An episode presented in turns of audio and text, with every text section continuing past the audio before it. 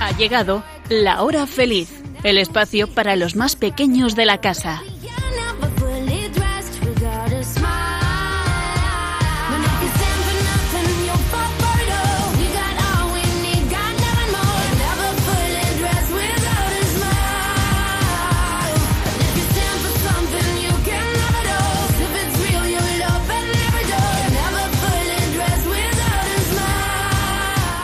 Muy buenas tardes a todos nuestros amiguitos de la hora feliz. ¿Qué tal estáis? Os saluda Yolanda Gómez y como cada programa estoy muy bien acompañada por cuatro maravillosas chicas. Muy buenas tardes, Elena. Hola. ¿Qué tal estás, Blanca? Muy bien. ¿Y tú, Nuria? Perfectamente. ¿Qué tal, Sonia? Genial. bueno, ¿y qué tal habéis pasado la Semana Santa, sobre todo el comienzo de Pascua? A ver. Muy bien. ¿Sí? Bien. Bueno, no sé si alguna de vosotras habrá participado en la vigilia pascual. ¿Sí? Sí, ¿Habéis sí, estado? sí. Qué bien. Bueno, pues es una noche preciosa, la noche más importante de todas las celebraciones cristianas, porque conmemora la resurrección de Jesucristo. Eh, Esa noche se enciende el cirio pascual y las velas que llevamos cada uno. ¿Vosotras también teníais velas, chicas? Sí. y la bendición del agua, la renovación de las promesas bautismales. Alguna seguro que estaba un poco cansada y seguramente le despertó el agua, que sí. No. ¿Tú estabas cansada, Sonia, un poquito? No. No, mira. Bueno, y también, ¿qué pasó ese día, el día de la vigilia eh, pascual? Pues eh, que escuchábamos en las lecturas la historia de la salvación desde la creación, la prueba y caída de Adán, la espera y la liberación del pueblo de Israel hasta la entrega de Jesucristo, quien murió por nuestros pecados y nos lleva a la salvación. Y ese día, esa noche además, se entonan los cantos de aleluya, se vive un ambiente muy festivo y de alabanza. Vamos, una noche preciosa. Ya nos diréis, amiguitos de la hora feliz, si vosotros habéis estado en la vigilia pascual y cuál es la parte que más os gusta de esta celebración, ¿vale? Quedamos en eso, nos escribís y nos lo contáis. Y ahora vamos con el sumario.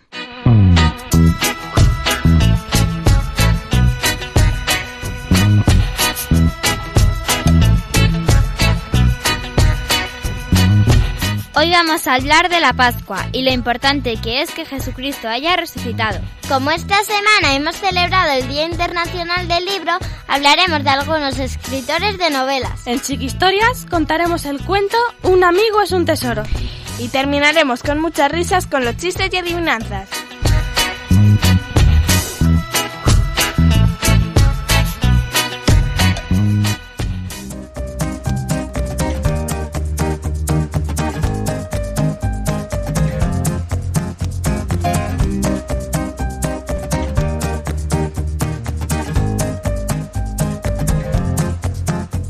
Dios, concédeme serenidad para aceptar las cosas que no puedo cambiar, valor para cambiar las que sí puedo y sabiduría para conocer la diferencia. Que se cumpla tu voluntad, no la mía. San Francisco de Asís.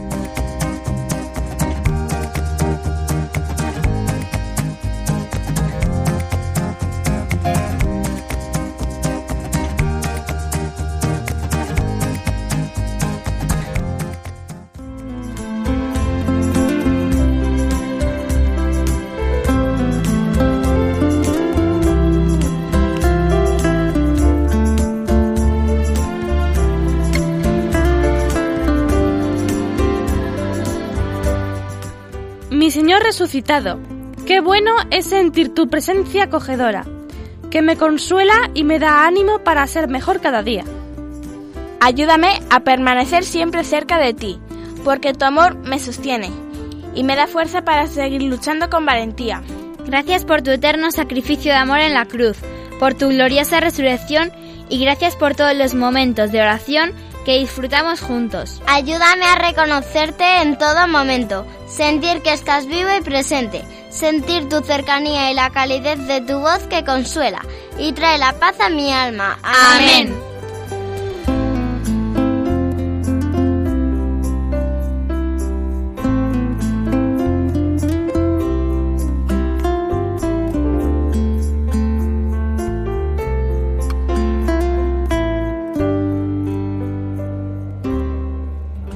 La resurrección de Jesús es un motivo de gran alegría para todos nosotros. Por eso celebramos la Pascua de Resurrección. Digamos, mm, a ver, ¿cómo la celebramos? Echando las campanas al vuelo. Los templos se llenan de flores, los sacerdotes se ponen vestiduras blancas. En lugar de la cruz se enciende el cirio pascual que representa a Jesús resucitado.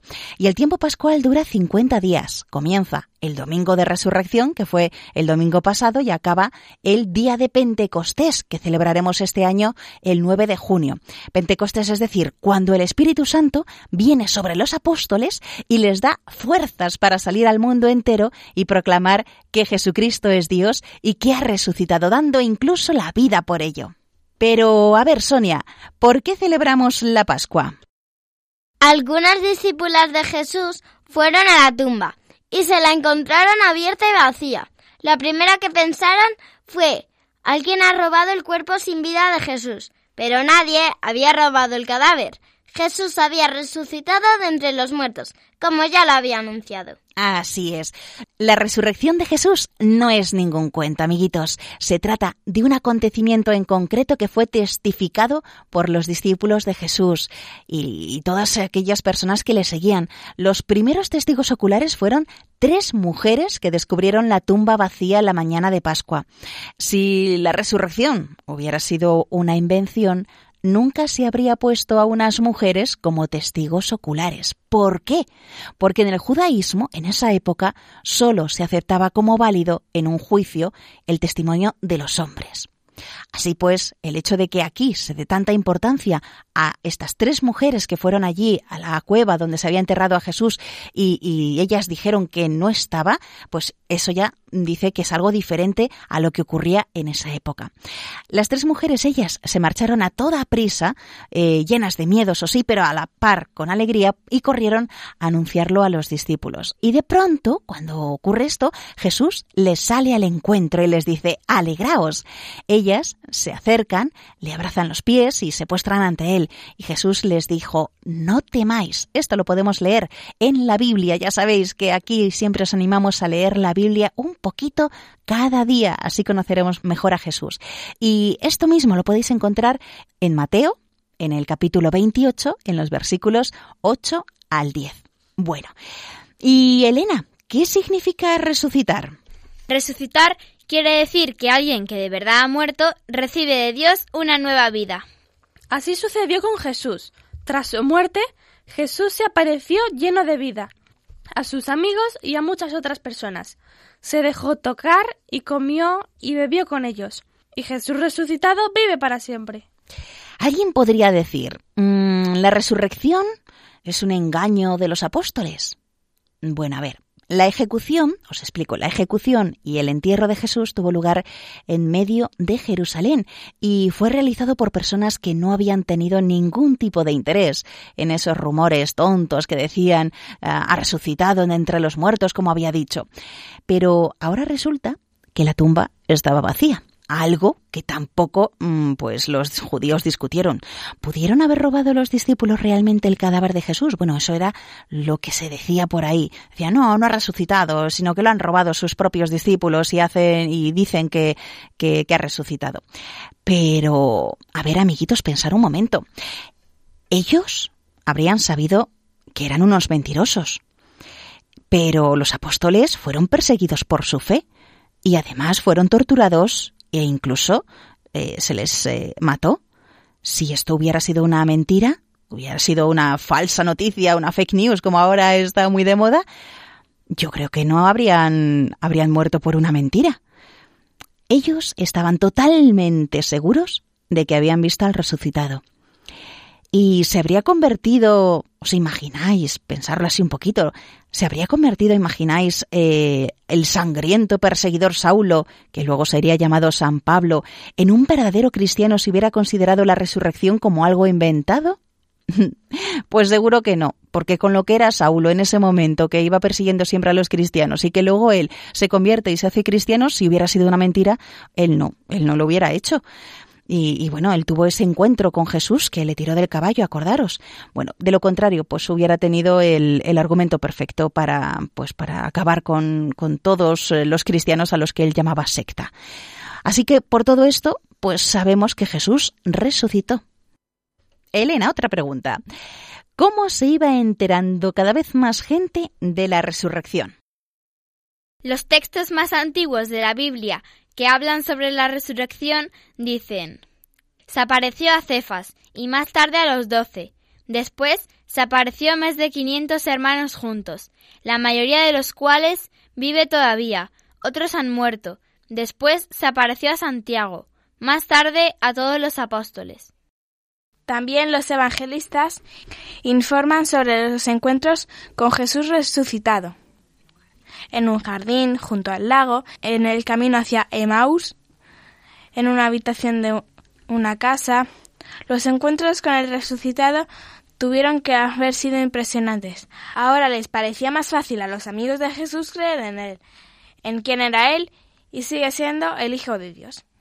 Bueno, pues bien, amiguitos, ahora vamos a leer algunos eh, trozos de la Biblia donde vamos a ver cómo el Señor se apareció a, las mujeres, cómo se apareció a unos discípulos de Maús y cómo se apareció a, sus discípulos que estaban reunidos. Empezamos con eh, Juan, capítulo 20, versículos del 11 al 18. Si tenéis vuestra Biblia, echarle un vistacito mientras lo vamos leyendo y así lo leemos todos juntos, ¿vale? Juan, capítulo 20, versículos 11 al 18. Dice así.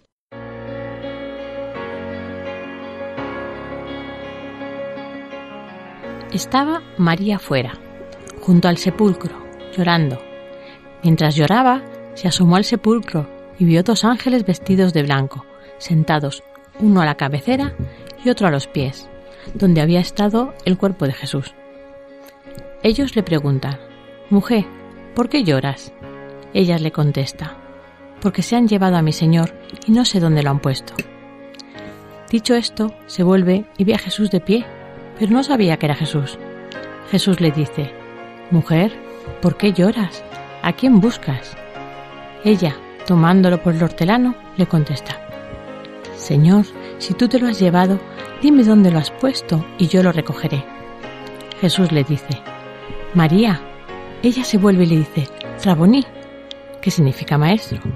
Jesús le dice, no me retengas, que todavía no he subido al Padre, pero anda, ve a mis hermanos y diles, subo al Padre mío y Padre vuestro, al Dios mío y Dios vuestro.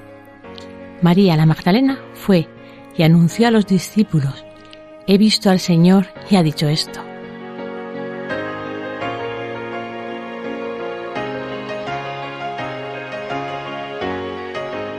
Y otro pasaje muy conocido donde Jesús se aparece es este, que podemos leer en San Lucas, en el capítulo 24, versículos del 13 al 53. Es el pasaje de los discípulos de Maús.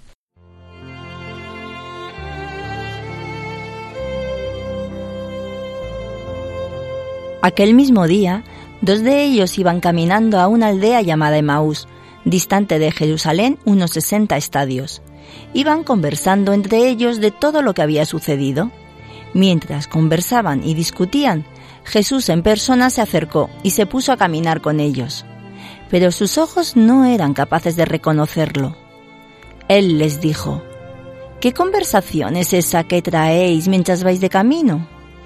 Ellos se detuvieron con aire entristecido, y uno de ellos, que se llamaba Cleofás, les respondió, ¿Eres tú el único forastero en Jerusalén que no sabes lo que ha pasado allí estos días? Él les dijo, ¿qué? Ellos le contestaron, lo de Jesús el Nazareno, que fue un profeta poderoso en obras y palabras, ante Dios y ante todo el pueblo, como lo entregaron los sumos sacerdotes y nuestros jefes para que lo condenaran a muerte y lo crucificaron.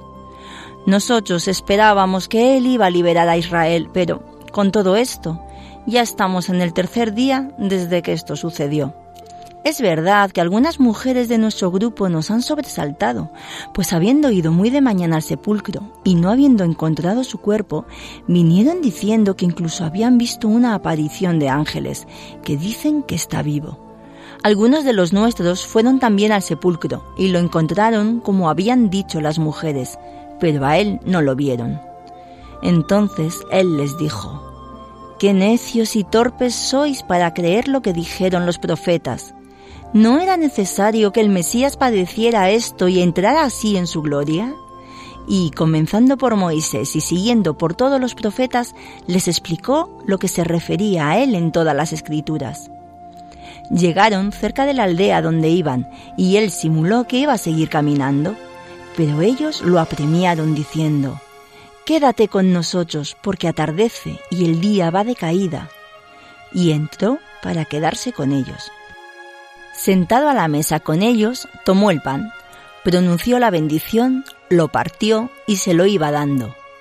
A ellos se les abrieron los ojos y lo reconocieron, pero él desapareció de su vista. Y se dijeron el uno al otro, ¿No ardía nuestro corazón mientras nos hablaba por el camino y nos explicaba las escrituras? Y levantándose en aquel momento, se volvieron a Jerusalén, donde encontraron reunidos a los once con sus compañeros, que estaban diciendo, Era verdad, ha resucitado el Señor y se ha aparecido a Simón. Y ellos contaron lo que les había pasado por el camino y cómo lo habían reconocido al partir el pan.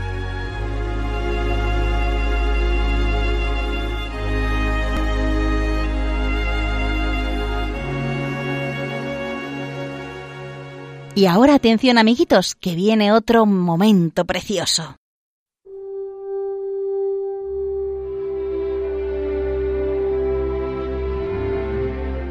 Estaban hablando de estas cosas cuando él se presentó en medio de ellos y les dice, paz a vosotros. Pero ellos, aterrorizados y llenos de miedo, creían ver un espíritu. Y él les dijo, ¿por qué os alarmáis? ¿Por qué surgen dudas en vuestro corazón? Mirad mis manos y mis pies, soy yo en persona. Palpadme y daos cuenta de que un espíritu no tiene carne y huesos, como veis que yo tengo. Dicho esto, les mostró las manos y los pies. Pero como no acababan de creer por la alegría y seguían atónitos, les dijo, ¿Tenéis ahí algo de comer? Ellos le ofrecieron un trozo de pez asado.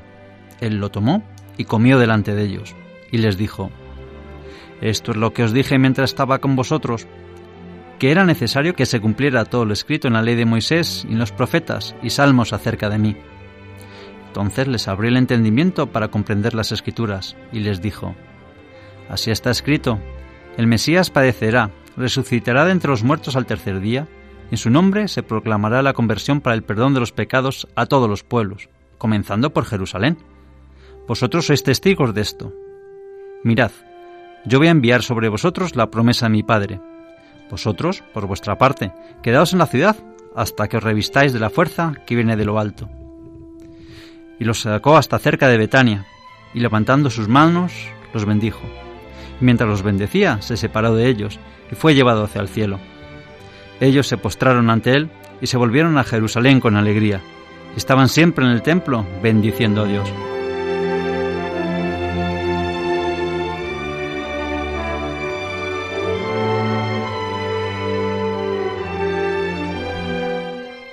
¿A qué es precioso? ¿Os lo imagináis? ¿Qué alegría tendrían que sentir sus discípulos al verle resucitado? Vamos, ya me encantaría a mí estar ahí, que después de haberlo pasado tan mal, veas al Señor de nuevo resucitado y dices, ahora, ahora todo tiene sentido. Pues eh, una preguntita blanca. Mm, con todo esto que hemos leído y escuchado, ¿tú crees que también hay una vida después de la muerte para nosotros? Sí, bueno, a ver, nos ponemos tristes cuando muere una persona a la que amamos. Algunos piensan, se ha ido para siempre. Pero nosotros los cristianos sabemos que está vivo. Dios nos ha creado para que tengamos una vida que no termine con la muerte. Nosotros también resucitaremos. Así es, amiguitos. Pues, como veis, tenemos muchos motivos para estar alegres. Cuando celebramos la resurrección de Cristo, estamos celebrando también nuestra propia liberación. Celebramos la derrota del pecado y de la muerte. Y es que en la resurrección encontramos la clave de la esperanza cristiana. Si Jesús está vivo y está junto a nosotros, a ver, ¿qué podemos temer? ¿Qué nos puede preocupar? Cualquier sufrimiento adquiere sentido con la resurrección, pues eh, podemos estar seguros de que eh, después de esta vida que es corta, eh, aquí en la tierra, si hemos sido fieles, si hemos sido buenos, pues llegaremos a una vida nueva y eterna en la que estaremos junto a Dios para siempre. ¿Os lo imagináis?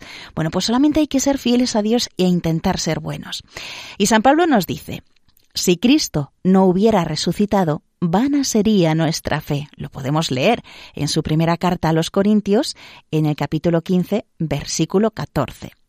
Es decir, si Jesús no hubiera resucitado, sus palabras hubieran quedado en el aire, sus promesas hubieran quedado sin cumplirse y dudaríamos todos que fuera realmente Dios. Pero como Jesús sí resucitó, entonces sabemos que venció a la muerte y al pecado. Sabemos que Jesús es Dios. Sabemos que nosotros vamos a resucitar también. Y sabemos que ganó para nosotros la vida eterna. Y de esta manera toda nuestra vida tiene sentido. Por eso la resurrección es fuente de profunda alegría. Y a partir de ella los cristianos no podemos vivir más con caras tristes.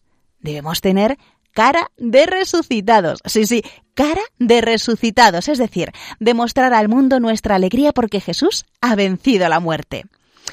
Bueno, y además, Debemos estar alegres porque Jesús nos ama muchísimo y por eso, amiguitos, este próximo domingo la Iglesia celebra el Domingo de la Divina Misericordia. Fue el Papa San Juan Pablo II quien en el año 2000 decretó que esta fiesta se celebrará todos los años, el segundo domingo de Pascua, estableciendo así eh, la fiesta que Jesús tanto pedía a Santa Faustina Kowalska. Mm, ¿Os suena este nombre?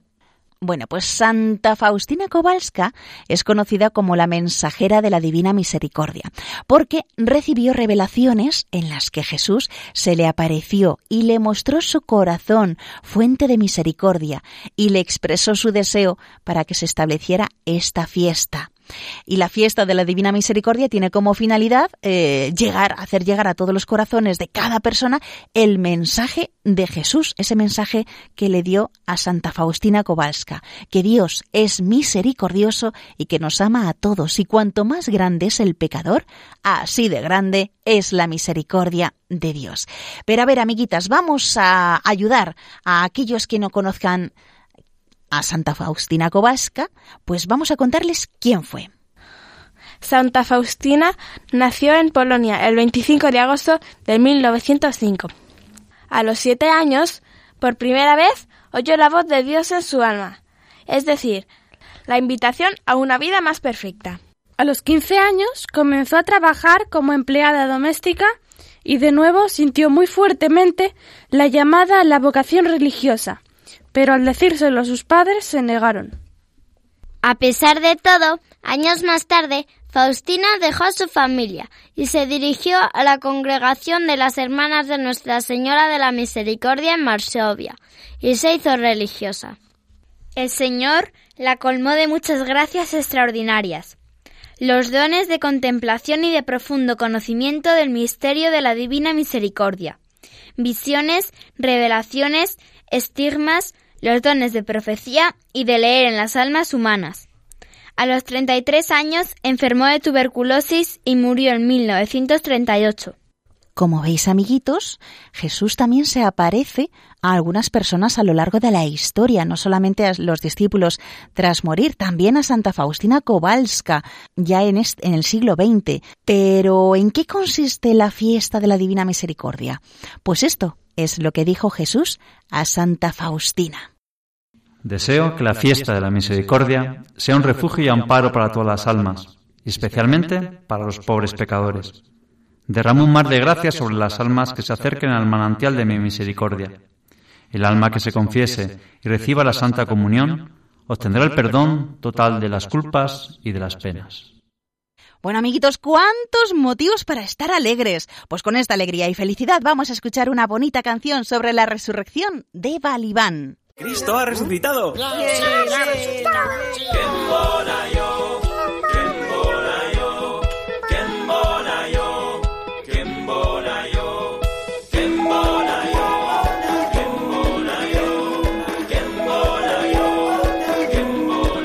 El Señor había dicho claramente a sus amigos que serían los testigos de lo que ya estaba escrito, que iba a ser crucificado, que le harían mil heridas, que le quitarían la vida y de la muerte volvería, pero cuando le mataron, sus amigos solo vieron el fracaso y el entierro y del triunfo se olvidaron. Más pasó como él decía y el poder del Dios del cielo convirtió el amargo duelo en inmensa alegría.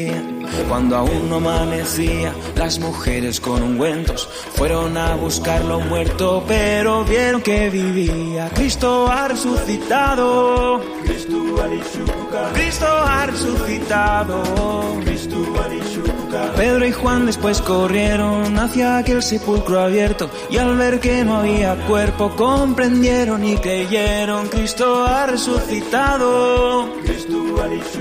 Cristo ha resucitado.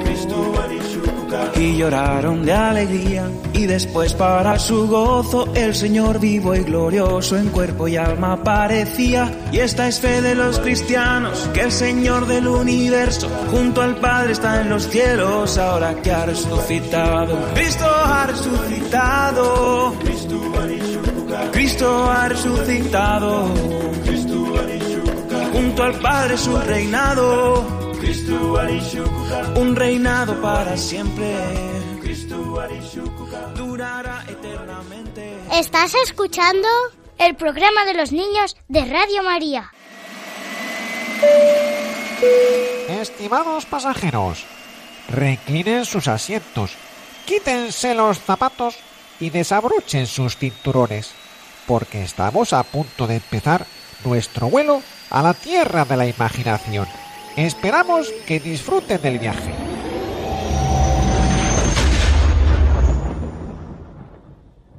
Pues bien, amiguitos, ahí vamos en ese vuelo a la tierra de la imaginación y es que el pasado martes 23 de abril se celebró en todo el mundo el Día Internacional del Libro. Fue en 1995, vamos que muchos de vosotros no habíais nacido, yo creo que la mayoría, cuando la UNESCO habló de los niños de, edad, ¿eh? no de corazón, de corazón seguro que ya habíais nacido. Pues fue en el 95 cuando la UNESCO aprobó a propuesta de la Unión Internacional de Editores la celebración del Día Internacional del Libro y del Derecho del Autor, que es así su nombre completo. La fecha elegida no es fruto del azar, sino que se decidió al tratarse, amiguitos, de una fecha muy importante en la historia de la literatura. Y es que justo alrededor de esta fecha, el 23 de abril, murieron tres grandes de la literatura universal. Miguel de Cervantes, William Shakespeare y Garcilaso de la Vega. Una conmemoración que se festeja en todo el mundo y que busca sobre todo fomentar la lectura, pero también defender y proteger la industria editorial y los derechos de autor. En España, la tradición de dedicar un día del año a los libros data de muchísimo tiempo antes. El rey Alfonso XIII firmó un real decreto el 6 de febrero de 1926, por el que se creaba oficialmente la fiesta del libro español. Se fijó como fecha la que por entonces se pensaba que era eh, cuando había nacido Cervantes, el 7 de octubre, pero como no se sabía con seguridad, en 1930 se modificó esta fecha eh, para coincidir con la fecha del fallecimiento de Miguel de Cervantes, es decir, el 23 de abril. La idea de la festividad había surgido Atención, que esto seguro que no lo sabíais muchos, del escritor y editor valenciano que vivía en Barcelona, Vicent Clavel Andrés. Un día eh, les propuso a las personas que formaban parte de la Cámara Oficial del Libro de Barcelona celebrar un día del libro. Y esto, bueno, pues les gustó mucho la idea. Hasta entonces, allí en la ciudad condal, que es también como se llama Barcelona, existía la costumbre de que el 23 de abril, la festividad de San Jorge o Jordi, que es el patrón de Cataluña, el hombre le regalase una rosa a la mujer, que es una tradición que se remonta nada más y nada menos que al siglo XV. Sin embargo, tras la propuesta de Vicent Clavel Andrés, se comenzaría a obsequiar también a los seres queridos con libros. Esta celebración y el intercambio de libros gustó tanto que rápidamente hicieron lo mismo en muchos lugares de España, especialmente en las ciudades que contaban con una universidad. Sin embargo, en otras zonas, eh, digamos que terminaría por desaparecer esta tradición del Día del Libro, hasta que la UNESCO eh, estableció la fiesta a nivel internacional, como ya hemos dicho, en 1995. Y por eso, amiguitos de la hora feliz, con motivo de esta bonita tradición de regalar libros, vamos a hablar de algunas de estas personas que los escriben. En concreto, vamos a hablar de escritores de libros juveniles e infantiles. Y nuestras amiguitas de la hora feliz que están aquí ayudándonos cada día eh, se han preparado pues algunos de estos escritores. Eh, vamos a empezar por Nuria, cuéntanos. Voy a hablar de Cressida Cowell. ¿A qué no suena, verdad? No mucho, ¿no? ¿Y si os digo que es la escritora en la que se basaron las películas Cómo entrenar a tu dragón? ¿A qué cambia la cosa? Sí. Pues como me encantan esas pelis y me he leído dos de sus libros, os voy a contar algo de su vida.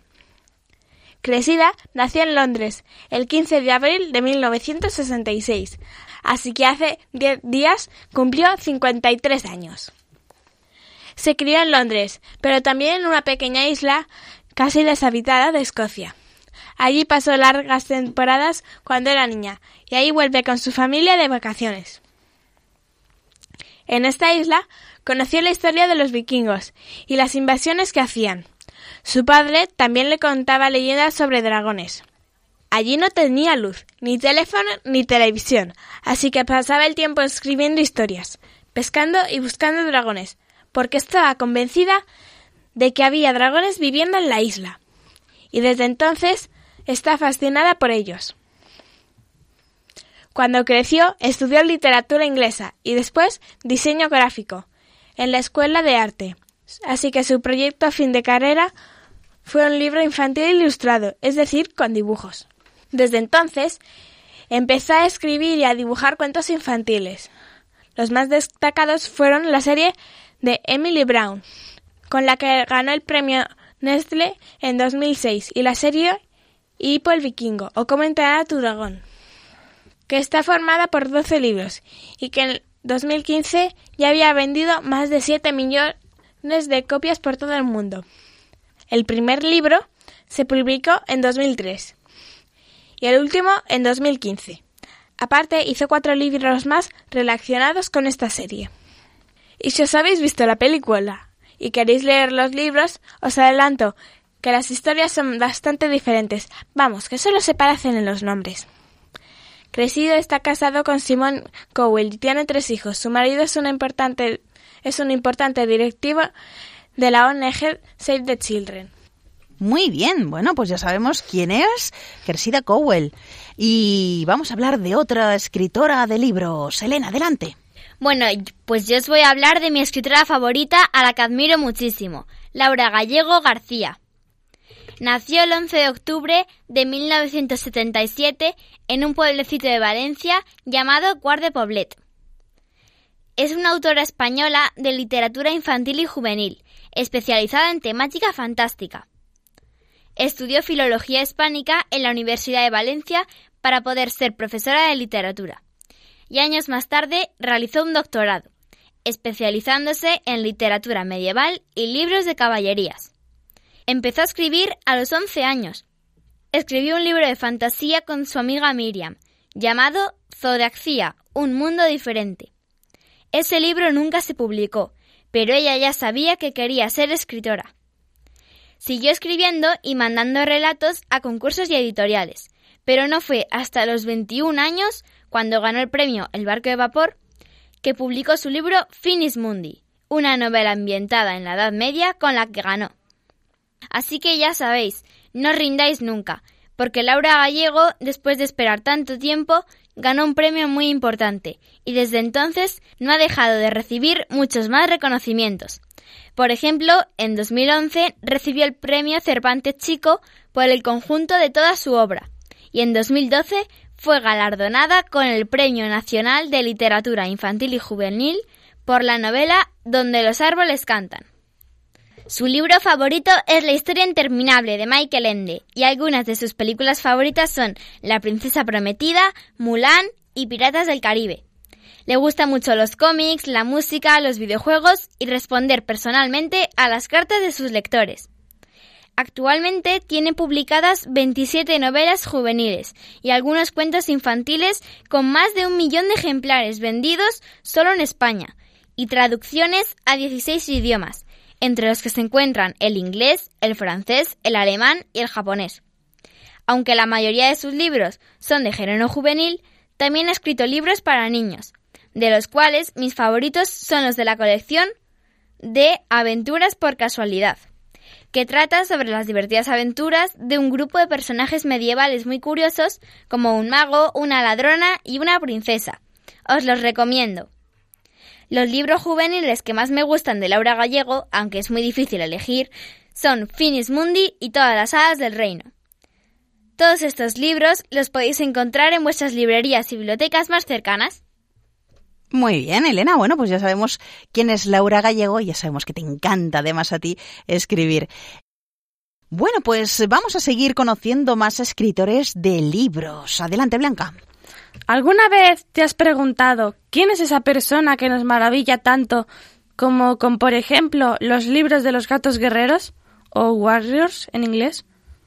Pues tal vez sepas que es Erin Hunter, pero lo que no sabrás es que Erin Hunter no es una persona, sino un grupo de unas siete mujeres apasionadas por los gatos y por la vida de los animales en la naturaleza.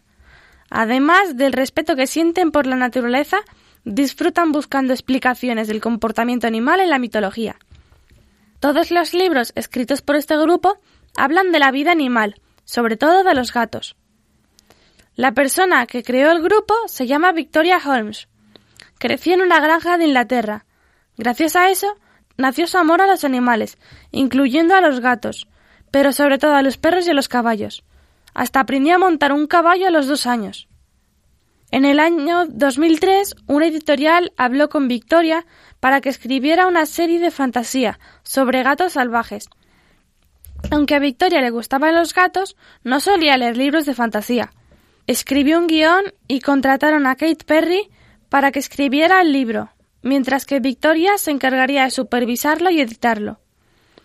El tercer libro que escribieron, la escritora Cherit Baldry se unió a la pareja. Más tarde, otra escritora llamada Sutherland escribió la primera guía de campo de los gatos guerreros. Estas cuatro escritoras formaron Erin Hunter y son las que hicieron la colección de libros Los gatos guerreros. ¿Por qué eligieron este nombre? Había varias razones. La primera es que si las autoras usaran sus nombres, la colección de libros acabaría separada en diferentes lugares dentro de una biblioteca y sería complicado encontrarlos. Eligieron el apellido de Hunter porque en inglés significa cazador, cosa que a un gato le pega bastante bien.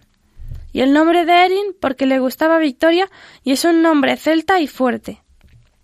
Al principio hemos dicho que Erin Hunter estaba formada por siete personas y solo hemos hablado de cuatro. Las otras tres se unieron más tarde y se llaman Gillian Phillip, Inbali Iserles y Rosie Best. Estas se han encargado sobre todo de la serie de libros Survivors y Bravelands. En total, este grupo ha escrito más de 120 libros de diferentes series, pero casi la mitad pertenecen a la colección Los Gatos Guerreros. Yo ya me he leído los dos primeros, así que me quedan unos cuantos. Muy bien. Bueno, pues interesante porque yo no conocía a las autoras de Los Gatos Guerreros, ni siquiera me sonaban, la verdad. Bueno, y terminamos hoy con Sonia. A ver, ¿de quién nos vas a hablar hoy? Pues de Pedro Pablo Sacristán Sanz, que nació en Madrid en 1973. Es el segundo de seis hermanos y está muy orgulloso de la educación que le dieron sus padres, de los que dice que recibió muchos regalos, entre ellos un gran ejemplo de fe cristiana y un fuerte sentido familiar. Estudió Ingeniería Superior Aeronáutica y aunque empezó trabajando en una empresa, al cabo de un tiempo decidió poner por delante del trabajo y de un buen sueldo a la familia. Y gracias a eso, ahora podemos disfrutar de sus cuentos. Y diréis, ¿y por qué cuentos? Pues resulta que siempre le había gustado escribir. Y cuando nacieron sus hijos, le gustaba inventarse historias para contarles por la noche antes de dormir.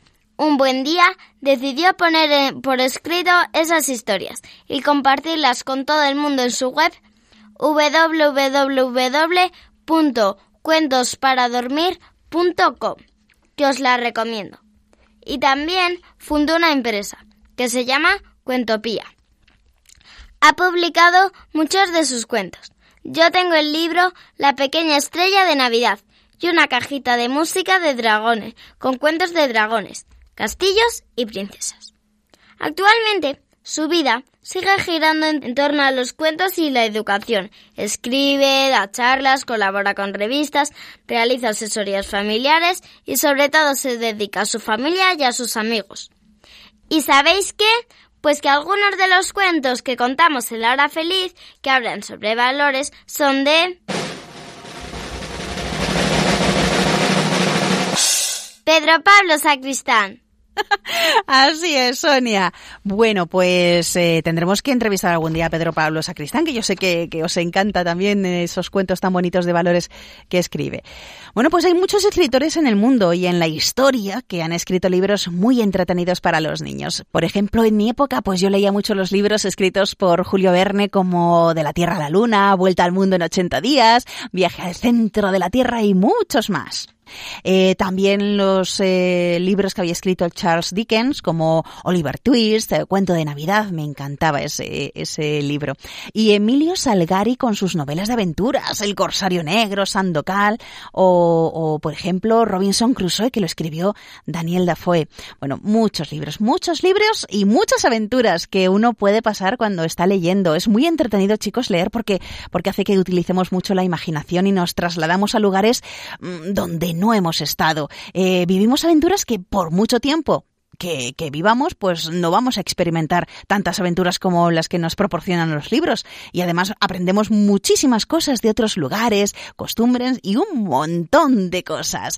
Yo creo que tendremos que hablar mm, de más escritores o de estos escritores clásicos en otro programa. Yo creo que sí. De todas maneras, os recuerdo, amiguitos, que nos podéis escribir para contarnos cuál es eh, vuestro escritor favorito.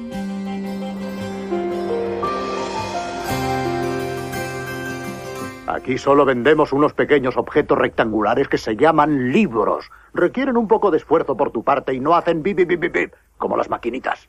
Ya sé lo que son los libros. Yo también tengo un montón de libros en casa. Ya te veo. No, la isla del tesoro, el último moicano, el mago de Oz, el señor de los anillos, 20.000 legos de viaje submarino, Tarzán de los moros. Para, para, para, para. ¿De qué trata ese libro? Oh, es un libro muy especial. Pero, ¿de qué trata? Escucha, tus libros son inofensivos. Mientras los lees, puedes convertirte en Tarzán o en Robinson Crusoe. Claro que sí, por eso me gustan.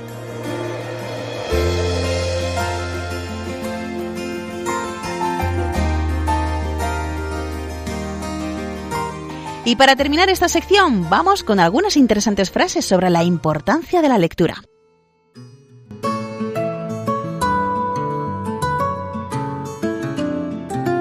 Ahora digo, dijo a esta sazón Don Quijote, que el que lee mucho y anda mucho, ve mucho y sabe mucho. Y una frase muy parecida que dice el autor del Quijote, Miguel de Cervantes. El ver mucho y leer mucho aviva los ingenios del hombre. Buscad leyendo y hallaréis meditando. San Juan de la Cruz. Encuentro la televisión muy educativa. Cada vez que alguien la enciende, me retiro a otra habitación y leo un libro. Groucho Marx. Groucho Marx fue un actor, humorista y escritor estadounidense conocido principalmente por ser uno de los miembros de los hermanos Marx. No hay espectáculo más hermoso que la mirada de un niño que lee. Günter Grass. Un escritor y artista alemán galardonado con el Premio Nobel de Literatura nada más y nada menos y con el Premio Príncipe de Asturias de las Letras en 1999. No interesa leer muchos libros, sino buenos libros. Lucio Aneo Séneca. Y esto lo dijo un filósofo político, orador y escritor romano. Pues ya sabéis, chicos, a leer y a disfrutar leyendo.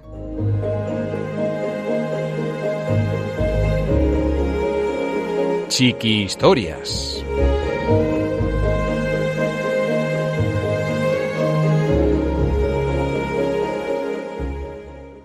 Hoy vamos a contar un cuento escrito por Victoria González, una niña de 8 años que vive en Manzanares, en Ciudad Real. Y le damos las gracias por enviárnoslo, para que lo leamos en la hora feliz. Además, nos ha gustado mucho que lo escribiera a mano y con muchos dibujos y colores. Te ha quedado genial. En la carta que nos ha escrito, nos cuenta que nos escucha a través del podcast de Radio María y que se lo pasa también con los chistes, las adivinanzas, los cuentos y los temas que contamos. Que se lo recomienda a sus compañeros y a su catequista. Pues muchas gracias, Victoria. Siga así y, nunca te rindas. Gracias. Gracias. Un amigo es un tesoro.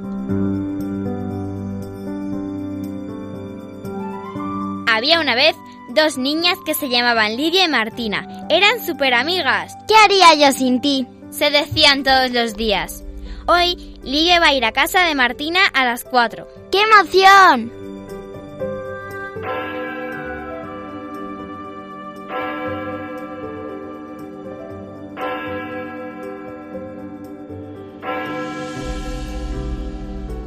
Ya dieron las 4. Lidia abrió la puerta y corrió hasta la casa de Martina. ¡Abre la puerta, Martina! ¡Soy yo, Lidia! Bienvenida a mi casa, Lidia. ¿Quieres que juguemos a la oca? ¡Sí! Las dos fueron a la habitación y jugaron a la oca. Pasó media hora y las dos iban por el final. Seis de oca a oca y he ganado. No, es trampa. Has tirado mal el dado para que te diera seis. Las niñas se habían peleado. Yo me voy a mi casa. Hasta nunca. Lidia se marchó a su casa, triste. Cuando llegó, se fue a su habitación y rezó. Lidia, ¿qué es más importante? ¿La oca o tu amiga? Mi eh, amiga. No temas, Lidia. Soy Dios. Si ella es más importante, pídele perdón. Ve hasta la plaza.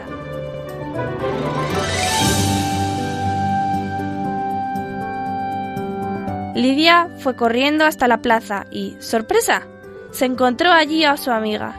Yo em, iba a pedirte perdón. ¿Volvemos a ser amigas? ¡Sí! Lidia y Martina se dieron un fuerte abrazo y se contaron cosas bonitas hasta llegar a sus casas. ¿Quieres venir mañana a mi casa? Sí, pero sin peleas.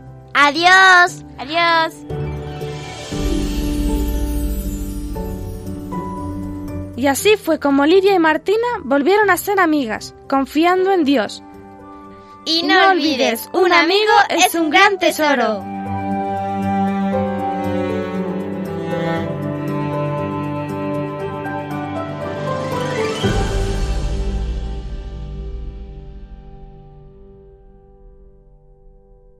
Pues este es el cuento que nos ha escrito Victoria González y además con este resumen que, que dice todo.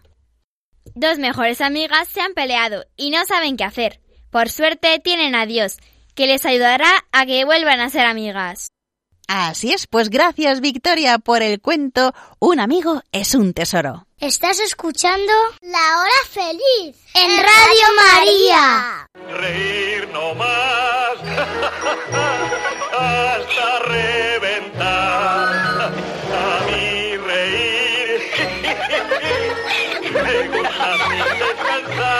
Chistenanzas. Humor me da el más y más reír. No tiene ninguna gracia. buen humor, más buen humor me da a mí. Como me gusta reír, más buen humor me da a mí. Llegamos a la última sección del programa de la hora feliz y como a nosotros nos gusta terminar pues con esta alegría, con estas risas de las adivinanzas y de los chistes y comenzamos como siempre por las adivinanzas. Blanca, comenzamos o contigo. Ruedo y ruedo y en los bolsillos me quedo.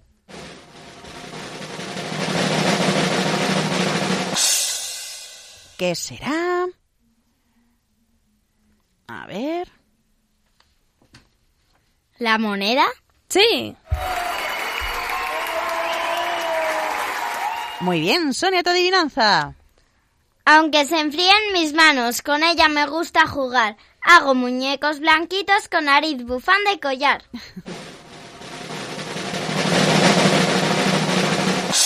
Elena. La nieve. Sí.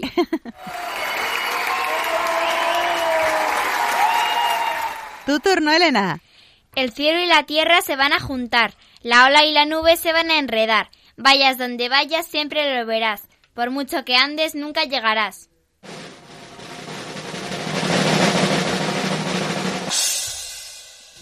¿Sonia? ¿El horizonte? Sí. Nuria, tu adivinanza. Somos más de una y salimos con la luna. Si te pones a contarnos, te dejarás más de una.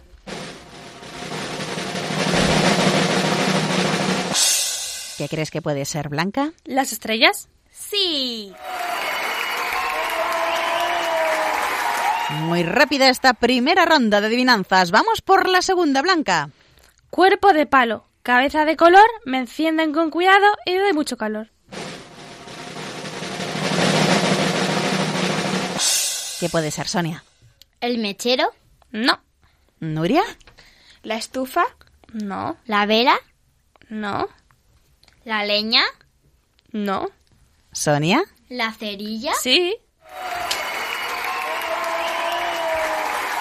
Muy bien, tu segunda adivinanza, Sonia. Tengo seis pollitos metidos en un armario. ¿Cuántas patas y picos hay en el armario?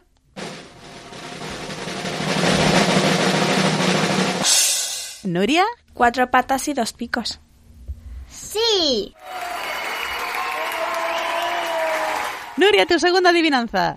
Cartas van, cartas vienen. Vienen del mar y no se detienen.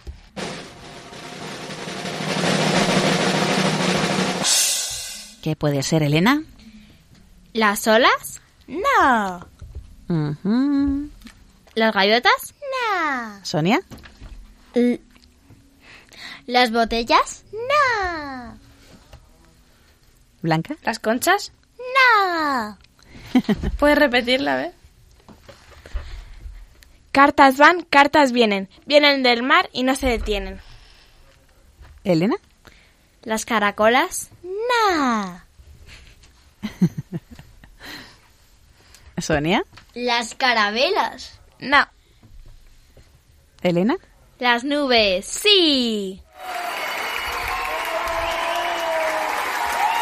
Y terminamos con Elena esta ronda de adivinanzas. Adelante. Canta pero no en la misa. Tiene corona y no es rey. Tiene espuelas, no es jinete. ¿Puedes decirme quién es? Muchas manos levantadas, Nuria. El gallo. Sí. Estupendo, chicas. Bueno, qué rápido vais con las adivinanzas. Cada vez sois más listas, hay que ver. A mí me cuesta alguna, ¿eh? Vamos ahora con los chistes. Eh, empezamos por Nuria. Papá, ¿se puede saber qué haces delante del espejo con los ojos cerrados? Estoy viendo la cara que pongo mientras duermo. Vale, Blanca. ¿Cómo se llama el hermano menor de Pinocho? Pinueve. Elena, tu chiste. ¿Sabes quién es la patrona de los informáticos? Santa Tecla. Sonia. ¿Cómo se llaman los ministros de Asuntos Exteriores por teléfono? Segunda ronda de chistes, Nuria. Una niña le dice a su madre, Mami, te quiero. Y yo a ti, pero díselo a papá también. Papi, quiero a mami.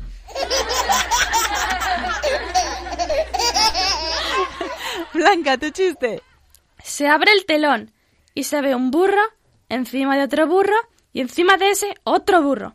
Se cierra el telón. ¿Cómo se llama la película? Triburrón.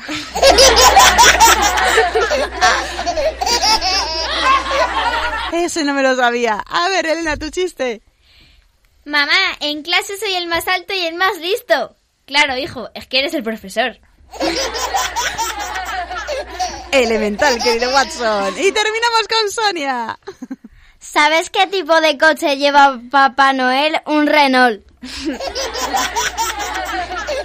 Pues nada, amiguitos, con estas risas nos vamos a tener que ir ya despidiendo, pero no hay que estar tristes sin alegres. Ya sabéis, Jesús ha resucitado, aleluya. Y hay que decírselo al mundo entero que Jesús ha vencido la muerte, aleluya, que nos quieren muchísimo. Y ya sabéis que este próximo domingo además celebraremos la fiesta de la Divina Misericordia.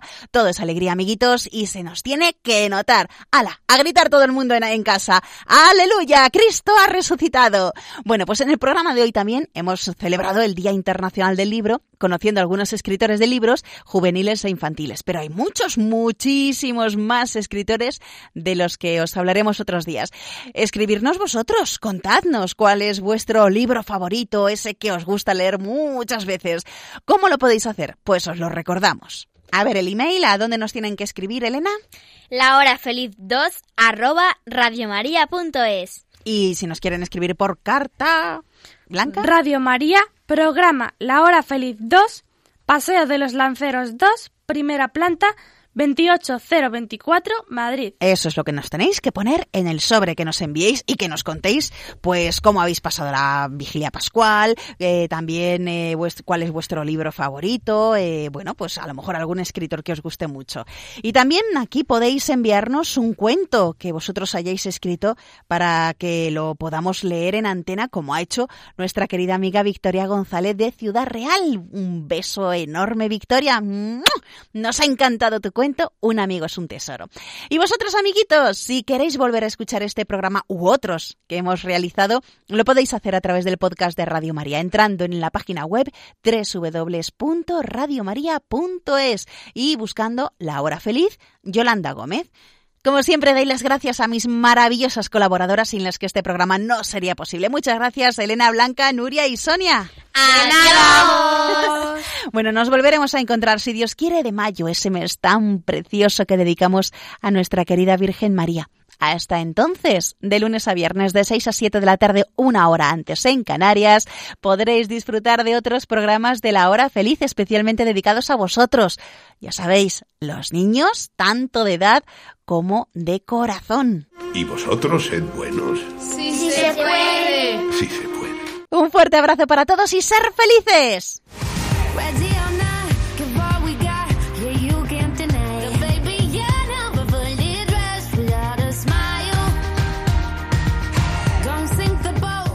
Así concluye La Hora Feliz, el espacio para los más pequeños de la casa.